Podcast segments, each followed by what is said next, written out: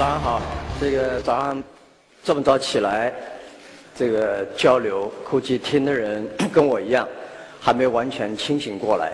反正我自己是没有彻底的清醒过来。呃，在乌镇，其实交流电子商务，其实最我觉得这个电子商务 e-commerce 这个字，也许再过几年没有 e 这个字，就是 commerce，就是商务这件事情。那想到商务，我觉得在浙江，我经常想起的一个人，这个人给我们树立了一个很好的榜样，但也树立了很坏的榜样。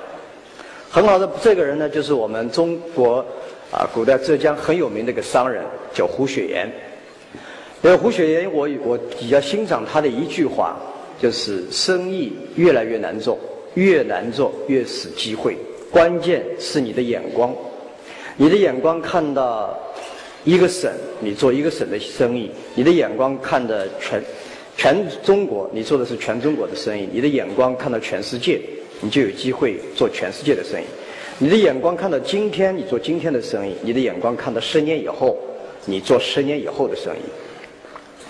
所以，生意关键在于这英文眼光，可能英文就叫 vision。第二个呢，我自己去思考的，就他给我说，他胡雪岩给我们做了一个树立了个坏的榜样——红顶商人。啊，这个是我从第一天看这个书。我就觉得这是个不对的路，因为钱权是不能碰在一起的。做的生意就一定不能考虑你自己想当官从政，从了政你一定不能有钱。这两件事情叫炸药和雷管碰在一起总是要炸弹。所以红顶不能做，黑顶当然更不能做。啊，应该要做的是你自己你自己知道你有什么，你要什么，你发展什么。所以在浙江这个地方。我们历来出了很多了不起的商人，但我们每个人都在思考，这一辈子你到底有什么？你要什么？你放弃什么？这句话是几年以前一个非常高的高人啊，我非常尊重、这尊尊敬的一个前辈跟我讲：，那马云啊，你走到现在为止，你要去思考一个问题：，你到底有什么？你要什么？你放弃什么？阿里巴巴经过十五年的发展。我们走到了今天，应该来讲，我们是一个很幸运的公司。我们的幸运在于，成千上万的创业者把我们带到了今天。我们跟成千上万的人创业一起做互联网。我昨天讲了，是二十年以前的上一个月，我在杭，我在浙江，在杭州第一次啊，在美国接触到互联网，在杭州浙江第一次思考我要做一家公司，做那叫 Internet。但是十将近这十九年、二十年的时间，无数的人在互联网中创业，无数的人失败，剩下了我们这几个。我可能是中国最早的一个从事商业电子商呃这个商业互联网的人啊，中国黄页。可能今天很多人都忘掉了这个字，啊，一九九五年我们成立了这家公司。所以人家说阿里巴巴你们今天特别成功，是什么原因？其实没有中国黄页。没有前面我们到外经贸部的经历，没有无数的失败，我们是不会走到今天的。任何一棵大树下面一定有巨大的营养，巨大的营养来自于这个时代很多人犯的错误。其实我觉得，我们所有做商业的人啊，MBA 跟我们做企业的差异，就是很多人 MBA 毕业以后很难去做创业者，或者做了创业者很难成功，因为 MBA 可能教的很多东西。是告诉大家人家是怎么成功的，所以看了很多的案例都是学习别人怎么成功的案例，而人学了成功的案例就会想入非非，觉得我也可以这么成功。而我自己觉得呢，我创业这十多年来最大的心得体会，永远去思考别人是怎么失败的，哪些错误是这些人一定要犯的，因为成功有很多的要素，有很多的东西你是没办法学的。你刚好碰上个很好的人，运气好，你刚好碰了一个很好的事，你刚好在合对合适的时间做了一个合适的事情，但是失败，我经过很多的案例发现，基本上企业做事情失败的道理都差不多。只要把这些失败的事情学习好了，你自然就所以做企业做商人其实很艰难，它就像是打仗去一样，活着就是成功，活着就是从战战场上回来的人就是成功，不管他战场上怎么样，就是商业一样，你走上这条路的时候，你应该想到百分之九十五的人已经倒下，凭什么你就是那个幸运的百分之五？所以你要想活到这百分之五的话，你记住。你必须学习那些倒下的人犯了什么样的错误，这些错误你不要去碰上，然后再找好未来的规律。所以，这是我对这几年花时间思考最多的事。因为阿里巴巴大家知道，中国的互联网公司中，可能全世界的互联网公司中，一个完全不懂这个互联网。不懂 computer 计算机，也不懂科技啊发展，我从来没受过这样的训练，也没做过商业的训练，甚至连会计的训练都没有做过。我们是怎么走到今天？啊，但，所以一个 CEO 要去思考他自己的强项，思考未来，这是我觉得我花了时间很多啊，花很多时间去思考这样的问题。那今天跟大家讲的跨境电子商务，我们讲到电子商务，阿里巴巴要有一个大家清楚，就是阿里巴巴说哇，几年以前很多人，我每次参加论坛，他们总觉得这个人讲话很奇怪，有些听起来有道理，有些听起来大家不能接受。一个很重要的一个原因是什么？因为我自己想，今天的阿里巴巴。的市值也好，上市成功也好，不是今天做的，是我们十五年以前的想法。我们每个人做事情一定要去思考：如果你只做今天的生意，你只想今天做，明天就成功，你是一定不会成功的。因为凭什么你有这个机会？凭什么你比别人聪明？我认为今天商人要寻找一个机会，今天就能做，今天做，明天就有成功的机会，基本没有。因为这世界聪明人太多了。不要说我们公司以外，我有时候坐在公司里面看看我们公司那帮年轻人，我也目瞪口呆。他们这些人怎么会那么聪明？啊，比聪明你已经没机会了，比勤奋我估计更没机机会。你只能是比未来，就是我认为十年以后中国和社会会出这样的事情，我必须去做这样的事情。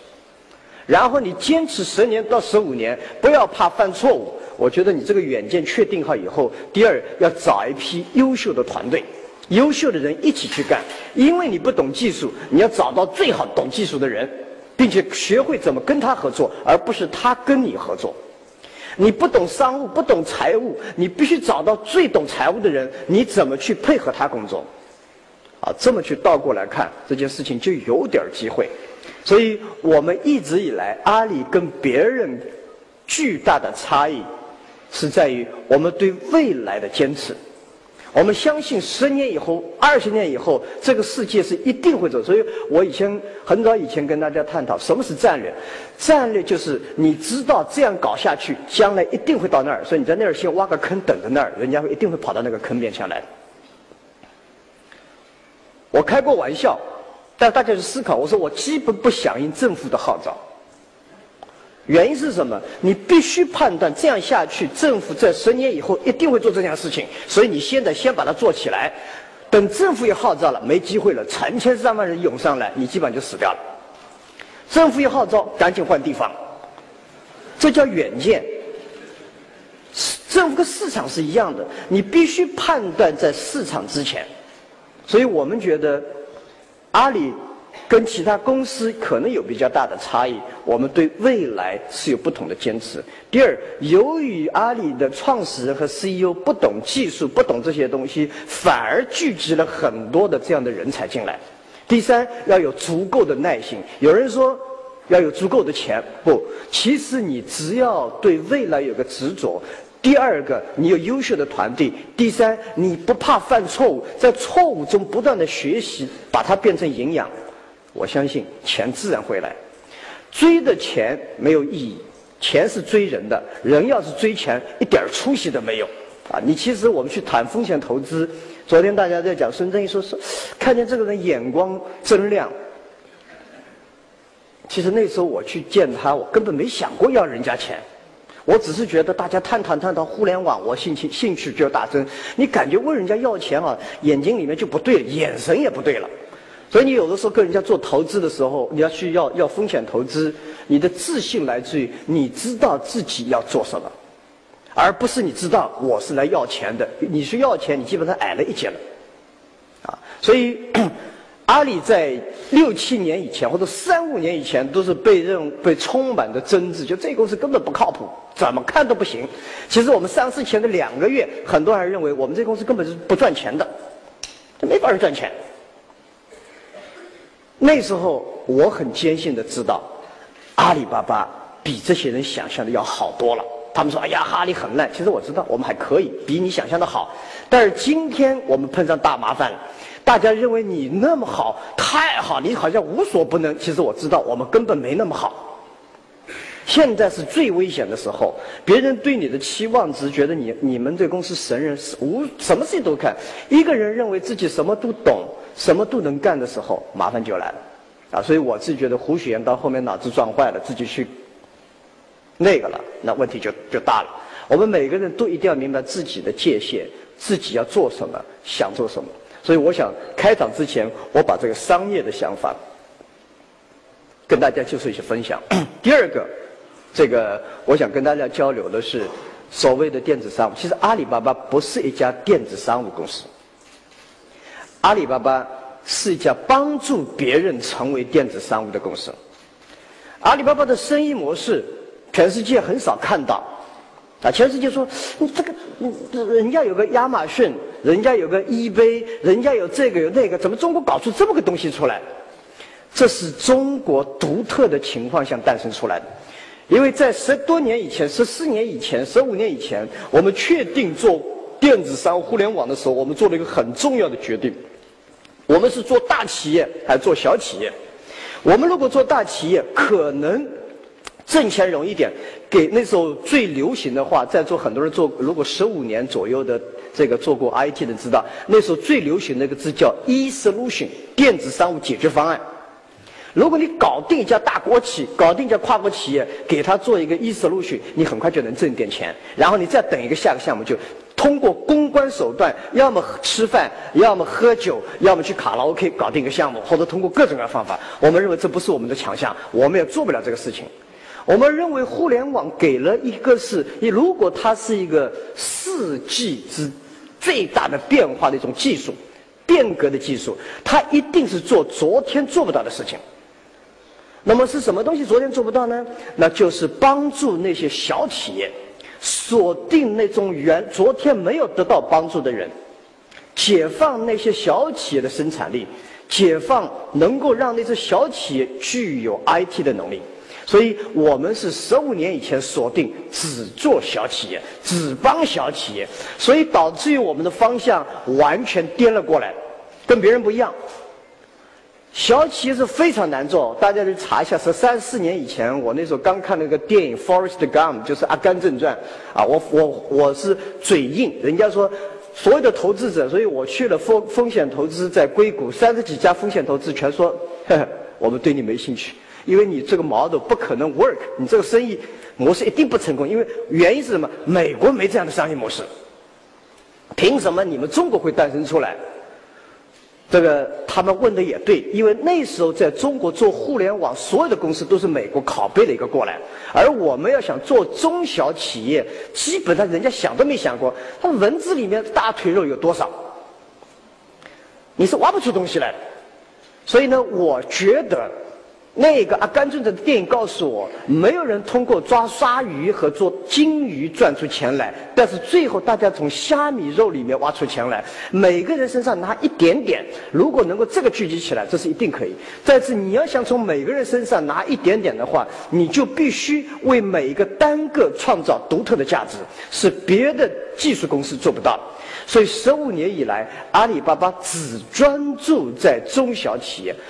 经过这时候也不是第一天就想明白这个模式的，我们也犯了无数的错误。直到七八年以前，我们越来越明白一个道理：要想帮助小企业，你必须要建立一个生态系统。所以我们今天的生意模式，这个确实是被逼出来的。我们发现，帮助一个很小的企业，你从他身上只能挣到三四十块钱的，你怎么可能派出人去跟他交流？怎么去可能跟他去沟通？怎么去给他做解决方案？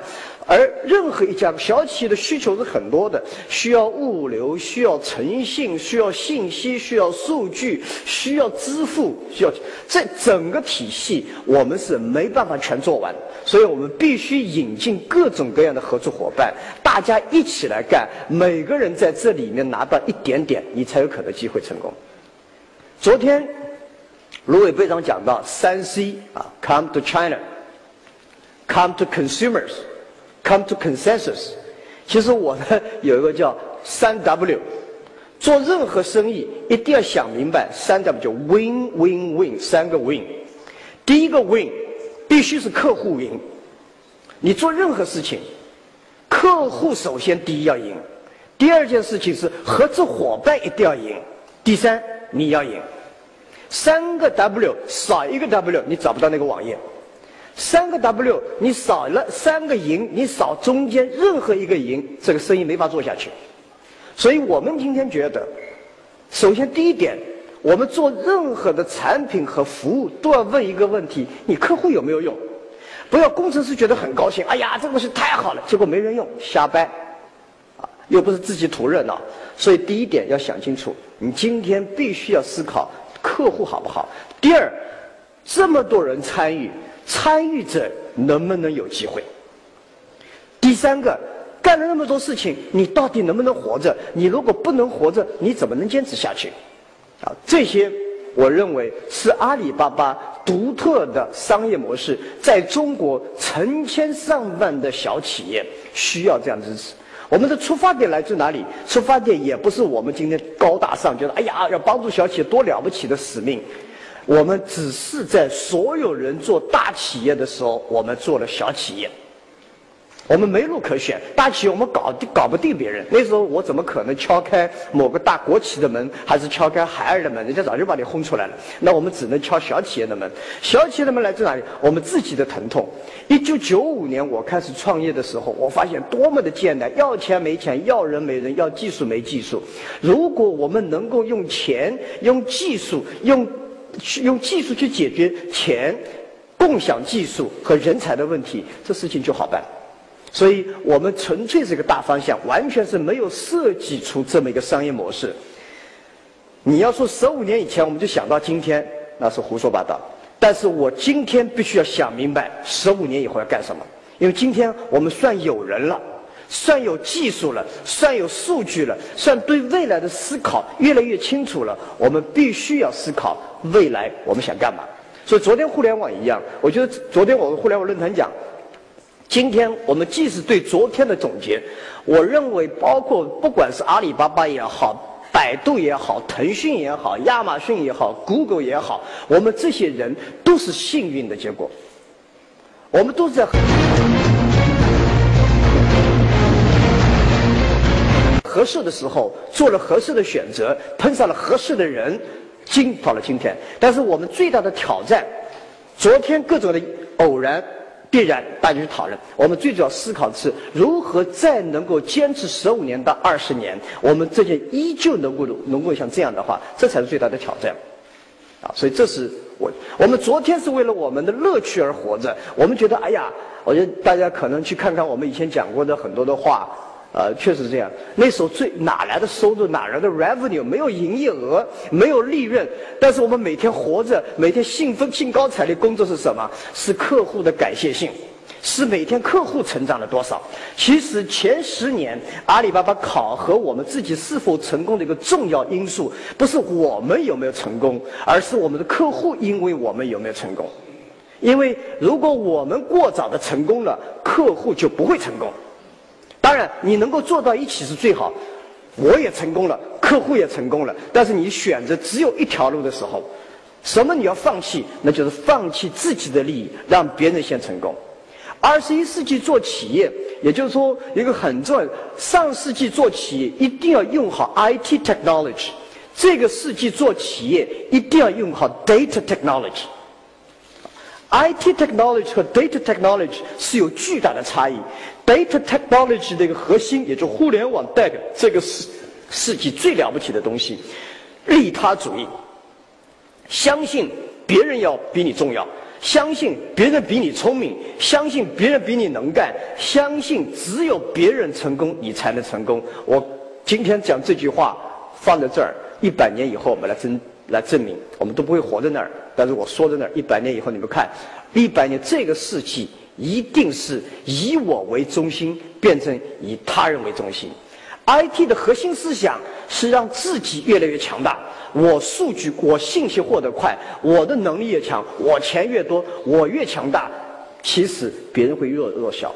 所以在 IT 时代诞生了无数的巨头，在 DT 时代你只能倒过来，别人越强大，你才会强大；别人越好，你才会好。所以 IT 到 DT 时代，未来二十年到三十年，一个重要的标识是你的思想是如何帮助别人成功。啊，第二个。DT 时代一个非常非常重要的特色是体验，体验很有意思，就是感受。我们上世纪讲了很多服务，我们不断的增加服务能力，其实客户要的不是服务，客户要的是体验。我们经常讲，今天我看到很多小姑娘在站在那边，很多餐厅门口说欢迎你，二十几个姑娘一起说欢迎你，你觉得这个体验好吗？那我说这你们这个服务不好。他说我派了二十个姑娘门口接你，难道服务还不好？其实这个二十姑娘对我一点意思，我只要一个开开心心好好的服务就够，体验就好。体验是这个世纪很了不起的一个一个技能，这个技能不是工程师拥有。不是老板拥有体验，是这个世纪人的情商造成。上个世纪拼的是智商，这世纪拼的是情商，而情商就让人家舒服，让客户舒服，让合作伙伴舒服，没有比这更重要。所以体验时代会出现女人越来越厉害，因为很重要一点，女人思考别人比思考自己多，比男人多。女人要照顾老公、孩子，然后才考虑到照顾自己。男人基本上来讲，对不起，我是男人中的一个，我们基本以自己为中心，以我为。所以你会发现，无论在政界、商界，妇女会越来越多。阿里巴巴很有意思，我们公司可能是全世界 IT 公司中女性最多的一个公司。这个一有一个美国记者来问我说：“你们怎么那么多女孩？”我还没反应过，我们怎么那么多女孩？我说有什么问题吗？我还以为这个东西也上市也不能上了。我们有百分之四十六的员工是女性，本来有百分之四十九到五十的，后来我们前前段时间收购了两家公司，男人太多，把我们给降下来了。我们百分之三十六的管理层是女性，我们百分之二十三的高级管理层是女性。我们有女性的 CEO、女性的 COO、女性的 CFO，我们从来没把她们当女性看过，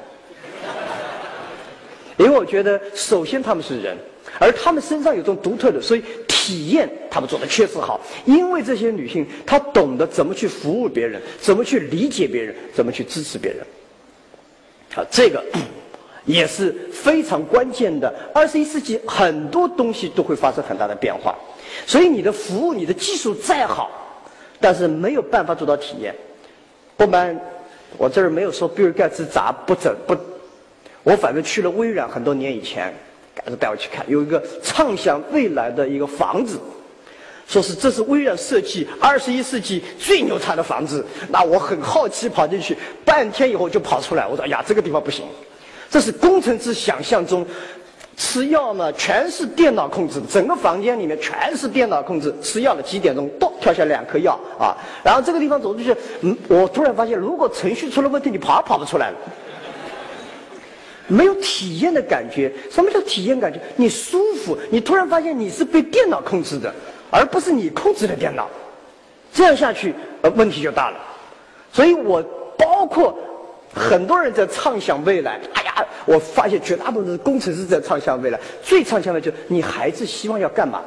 你希望你的孩子生活在一个山清水秀、舒适的状态下面，工作是工作，就是这整一个的思考是体验的思考。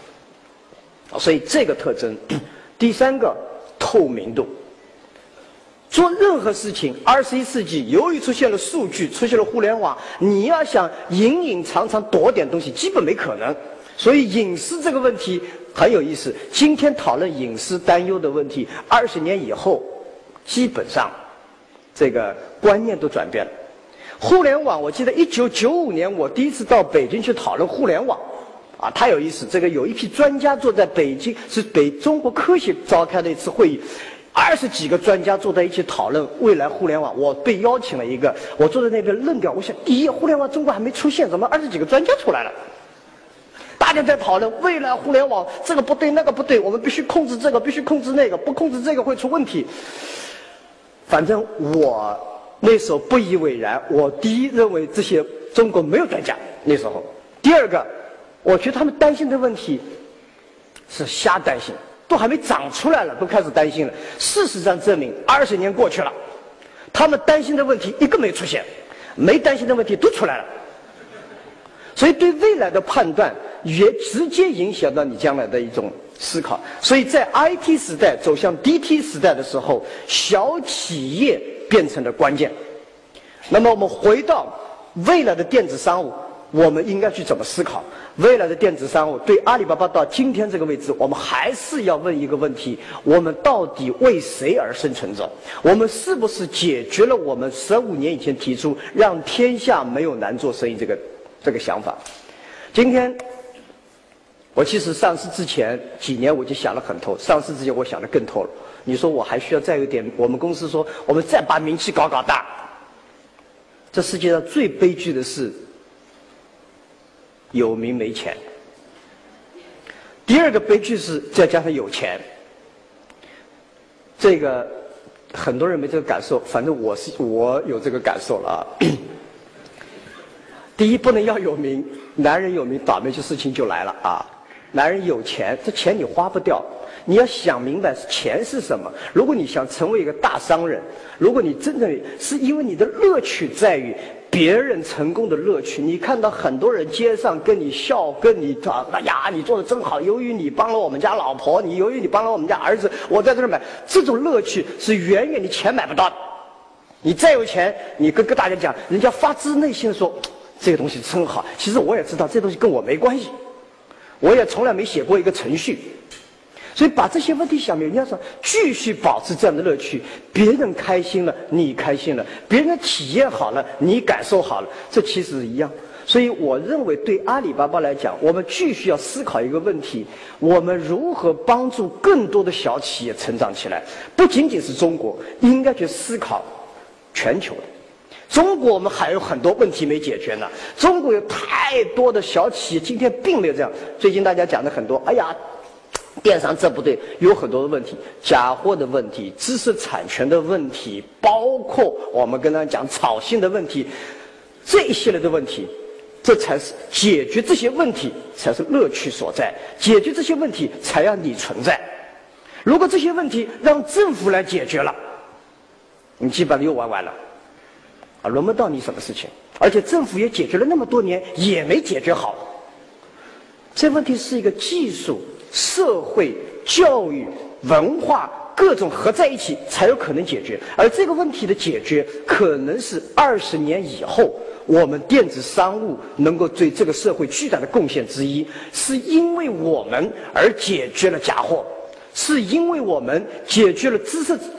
产权在中国盗版假货的问题，是因为我们解决了中国企业那么多年来建立起来信用的体系，这是我们对这个时代巨大的贡献。因为这些问题解决了，人们的体验会更好。这个问题，我认为是乐趣所在。因为我们今天巴西的、美国的、阿根廷的小企业都开始进来，我自己觉得 globalization 全球化，以前的全球化其实是美国化。Globalization 是 Americanization，我不说美国不好还是不好，好还是不好，但是有一点是肯定的，Globalization 的核心是给当地创造价值，给当地创造就业，给当地创造税收。我们以前所有的思考，基本上是我的产品如何卖到人家家里去，从人家家里口袋里掏出钱来。我想阿里巴巴的全球化要思考一个问题是。如何帮别人把产品卖到我们家来？中国有巨大的需求，中国中产阶级的高速的成长，未来中国，我大概七八年前在硅谷讲话，被人笑话了一通。我说中国的互联网用户会超过美国，他说呀呀，他说你瞎说，对吧？那我说我其实那时候也不像学者。和所谓专家总能拿出各种各样的例证和数据出来，尽管他们例证数据这么多年了几乎成功的不多，我们是说不出例证数据，但我们胡说。我就找了个理由：美国的人口就将近三亿，不死不死人，你十年以后还只有三亿人。中国十三亿人搞三亿人上网是轻轻松松的，我就这么个理由。但事实上也证明，中国十五年到以后，中国的中产阶级人口将跟美国一个国家的人口差不了多少。中国今天这个土壤，中国今天的空气、水和环境，已经没办法支撑未来三四亿中产阶级需要的各种各样优质的产品和服务。我们必须去思考，说对吧？那我说，我其实那时候也不像学者。和所谓专家总能拿出各种各样的例证和数据出来，尽管他们例证数据这么多年了几乎成功的不多，我们是说不出例证数据，但我们胡说。我就找了个理由：美国的人口就将近三亿，不死不死人，你十年以后还只有三亿人。中国十三亿人搞三亿人上网是轻轻松松的，我就这么个理由。但事实上也证明，中国十五年到以后，中国的中产阶级人口将跟美国一个国家的人口差不了多少。中国今天这个土壤，中国今天的空气、水和环境，已经没办法支撑未来三四亿中产阶级需要的各种各样优质的产品和服务。我们必须去思考，如何能够把全世界有些很好生产的东西，能够满足中产阶级，满足整个亚太地区的需求。地球已经真正变成了一个村落，大家不要去思考。地球，哎呀，我是在杭州，我自己觉得，那么原来的贸易方式会因为互联网彻底改变。WTO 是个伟大的创举，但是这是在上一个世纪，WTO 是政府制定的游戏规则，企业执行，而政府制定的游戏规则有的时候是非常的非常难让企业执行的。各国之间是出于政治的原因啊，中国跟日本的谈判，日本跟韩国的谈判，韩国跟朝鲜的谈判，很多国家根本没法坐在一起，因为政治和企业，这个国家的要有国家的利益和各方面的思考，必定影响市场。所以我们应该建立一个真正的通过市场经济，通过企业家组建起来的商业社会。而今天互联网给了我们这样的机会，所以我觉得，也许。由于互联网的出现，由于 DT 的出现，全世界的小企业会因为这个技术，因为这个支付，因为这个跨境的整一个的物流会联合在一起。就像今天淘宝网站上，青海和浙江，浙江和海南，海南和广东，整个贸易如果是各省政府坐下来谈判搞个协议，永远做不成。一定是商人之间达成个协议。全世界各国的意识形态、政治观点不一样，但是全世界的商人观点是一样：诚信 （money）。只有这个东西才能打通。而 money 背后，什么是钱？钱背后是信用，信用背后是交易，交易背后是大家诚信的往来的行为的规范。所以这个。是将会在二三十年以后，互联网将会改变整个全球贸易的走势和格局。随着电子商务越来越多，这才是巨大的机会所在。我们今天要看，意大利也好，法国也好，太多的小企业，他们没机会。今天法国的大品牌都在中国了，意大利大品牌也都在中国了，小品牌呢？以前大企业是有这个钱有这个 IT，今天小企业没有这个钱没有这个 IT，这给了我们这一代人最大的机会。以前我们农村的人是没办法享受到都市的生活，农村的人没有办法享受到这个整个东京啊、纽约这样生活。假设互联网能够让农村在山清水秀里面能够享受都市生活，这个创举也只有一场技术革命才会带来。所以，我认为跨境贸易，大家不要去讲。今天海关的支持，各国海关也是挺奇怪的啊。所以，政府在适应，我们也在变革，所以大家在未来的三十年到五十年以内，我相信没有人能阻挡互联网的力量。互联网本身巨大的生态，它是能自己完善。OK，我讲到这里，我不想讲细节，一会儿他们会讲细节怎么做全球化的电子商务贸易。我只是想讲一个二三十年以内，绝大部分的贸易、跨境贸易、内贸的形式、方式、参与的人都会发生变化。阿里巴巴今天最激动的是什么？最高兴的是，我们今天参与了未来企业的打造。今天，电子商务。已经是成为未来十年以后你希望成功企业的必备要素。什么叫电子商？很多人说我根本不需要卖。其实今天的企业你要想成功，你必须离消费者近，通过互联网就是了解你的销售，了解你的消费者，你才会成功；了解你的客户，你才会成功。我们广东大批企业原来都是包给别人干，销售包给别人干，这方面包给别人干以后，就没你什么机会了。离消费者近，是电子商务给任何企业带来的巨大机会。所以机会讲完了。昨天我们讲共同的挑战，任何一次技术的革命，只要是技术的革命，都有文明的冲突，都有社会的冲突。大家相不相信这个？工业革命大家很好，蒸汽机这个火车来了，文文明的冲突是第一次世界大战和第二次世界大战。今天由于出现了互联网以后。这次冲突，文明的冲突很有意思，不会因为战争，而是我们昨天成功者和今天成功者的冲突，昨天的理念和今天理念的冲突。所以，我想，昨天我说，数据的鸿沟不是技术问题，是认识问题，是学习能力的问题。未来二三十年的冲突来自于我们是怎么去解决。对电子商务来讲，假货，我认为解决。可能只能靠互联网。今天在淘宝上面、阿里巴巴这市场上面，他说啊，你们假货很多。说假货多的人，从来肯定基本上在淘宝上没买过东西。因为你如果真正有这个能力，让淘宝和电子商务最大的差异，上世纪是别人说什么你买什么，这世纪是你自己决定你是否有这个能力参与这件事情。购物，你想买架劳买个劳斯莱斯二十三二十五块钱就买个劳力士手表，这是不可能的，这是你自己太贪。